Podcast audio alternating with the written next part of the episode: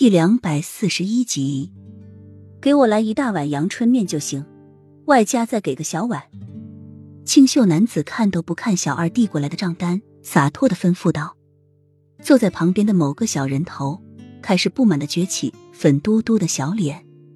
娘亲，人家要吃肉肉。清秀男子瞪了一眼某个小人头，叫我爹爹，你娘亲，我现在正在减肥，不能吃肉。你就受点苦，随着娘亲，啊不是，爹爹一起吃面。说他是一个恶毒的继母，不仅每天打他，还不给他饭吃，还说来齐都本是来找爹爹的，但是盘缠用尽，恶毒的继母就要他每天去要饭，要不到就是一顿毒打。妈呀，这天底下哪有自己的亲儿子这样说自己娘亲的？他要是继母，那他的亲娘是谁？小不点眨眨眼睛，贼笑道：“既然知道，还不赶紧吃，待会儿那桌的人就会来找你麻烦了。”小不点刚说完，对面那桌的男人就愤怒的朝他走来。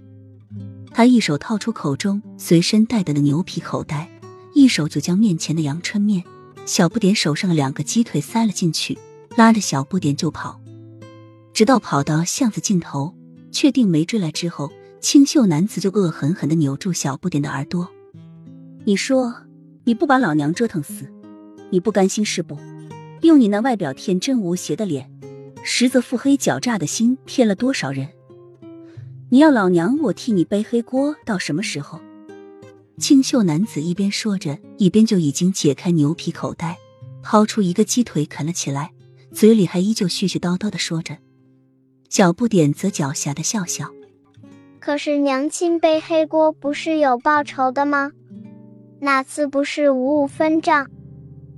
小不点指着快被落英消灭殆尽的鸡腿，淡淡的说着，也拿起一只鸡腿，慢条斯理的轻咬着。比起落英的狼吞虎咽，小不点倒文雅极了，一口一口的轻咬着，然后细细咀嚼，脸上是专注的神情，小小的身子骨里却透露出要命的贵族气质。而稚嫩的眉宇中间，却透露出一种浑然天成的王者霸气。